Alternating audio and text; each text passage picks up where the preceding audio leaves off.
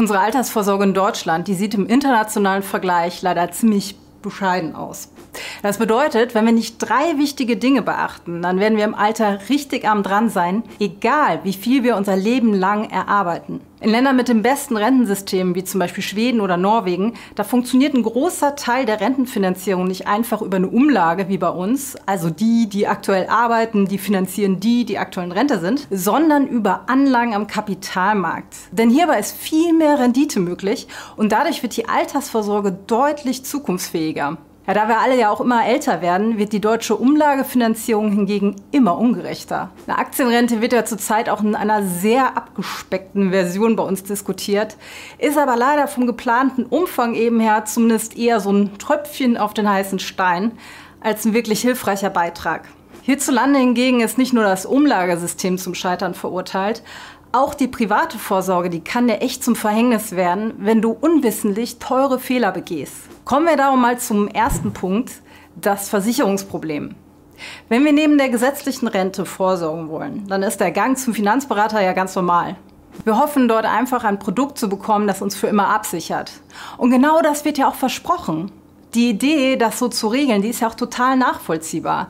Die Statistik zeigt jedoch, in Deutschland werden leider unglaublich schlechte Finanzprodukte vertrieben. Die garantierte Rente von Versicherungen beispielsweise, die ist meist so unterirdisch, dass wir überhaupt erstmal super alt werden müssten, um auch nur das wieder rauszubekommen, was wir einzahlen. Darum ist eine Rentenversicherung eine zweifach teure Angelegenheit. Zum einen versenkst du Kohle ohne Ende in Form von viel zu hohen Abschlussprovisionen, Bestandsprovisionen und laufenden Kosten der Versicherung. Zum anderen bekommst du so wenig raus, dass du davon überhaupt nicht leben können wirst. Denn wird was garantiert, und das ist ja nun mal der Grund, warum wir uns versichern möchten, dann muss der Anbieter auch so anlegen, dass er diese Garantien erfüllen kann. Die Versicherung muss also quasi, um das mal so bildlich auszudrücken, ziemlich viel Geld unter das Kopfkissen legen, damit sie garantiert genug auf der Seite hat, um dir dein Geld auch auszahlen zu können. Selbst wenn ein Versicherer zum Beispiel auch in Aktien investiert, sind immer noch viele konservative Anlagen dabei dann wird von vornherein, also mit Vertragsabschluss, etwas für später garantiert, muss der Anbieter ja auch ziemlich zügig den Anteil konservativer Anlagen erhöhen, um die Garantie auch erfüllen zu können. Dazu sind die Versicherer übrigens auch verpflichtet. Renditestarke Anlagen können also nur einen kleinen Teil ausmachen.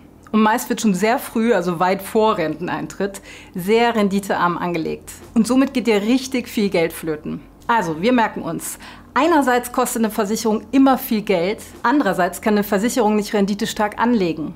Was nützt es uns da, wenn wir zwar ein Leben lang, aber dafür eine mickrige Zusatzrente ausgezahlt bekommen?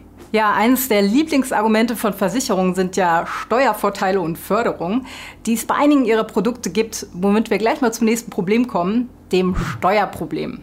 Je nach Altersvorsorgeprodukt sind Einzahlungen teilweise steuerlich absetzbar oder wir müssen der Rente manchmal weniger Steuern abdrücken. Das klingt ja soweit erstmal super. Jeder will ja Steuern sparen, das lieben wir ja.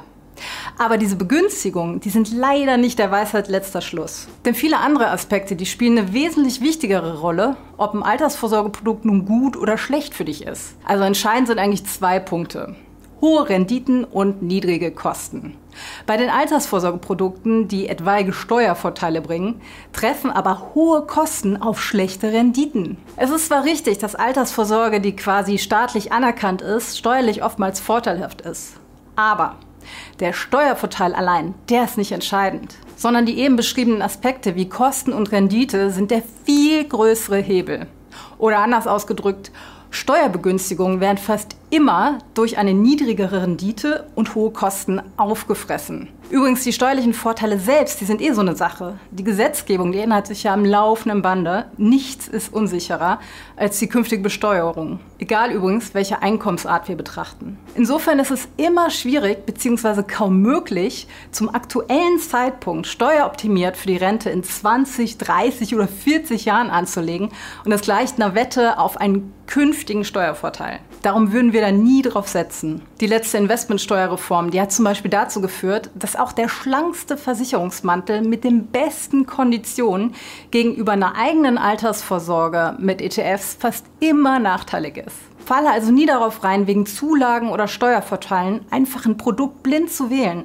Schau immer, auf die Nettorendite, also auf das, was nach Abzug aller Kosten tatsächlich auf deinem Konto landen wird. Denn oft bringen Zulagen Steuervorteile nichts, wenn das Produkt halt schlecht ist. Wenn wir jetzt einerseits Rendite stark, andererseits kostengünstig anlegen wollen, dann sind mit Blick auf die Statistik Aktien unschlagbar. Aber auch hier können wir teure Fehler machen. Also kommen wir nun zu dem Punkt 3, dem Aktienproblem. Wenn wir einen Blick in die Nachrichten werfen, dann ist eine Message ja ganz klar. Aktien sind super gefährlich. Negative News, die funktionieren einfach auch am besten.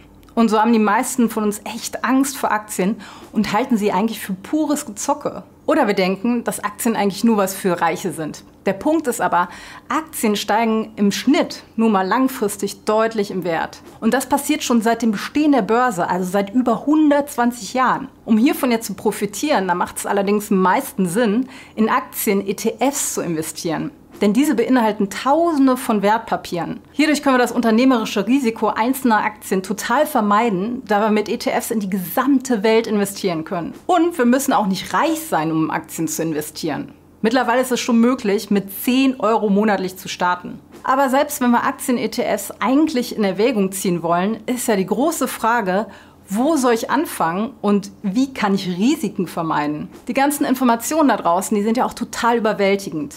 Genau genommen ist eine Anlage in ETFs aber recht simpel, wenn wir einige Dinge beachten. Für das, was wir als normale Menschen brauchen, sind nur wenige Faktoren wichtig.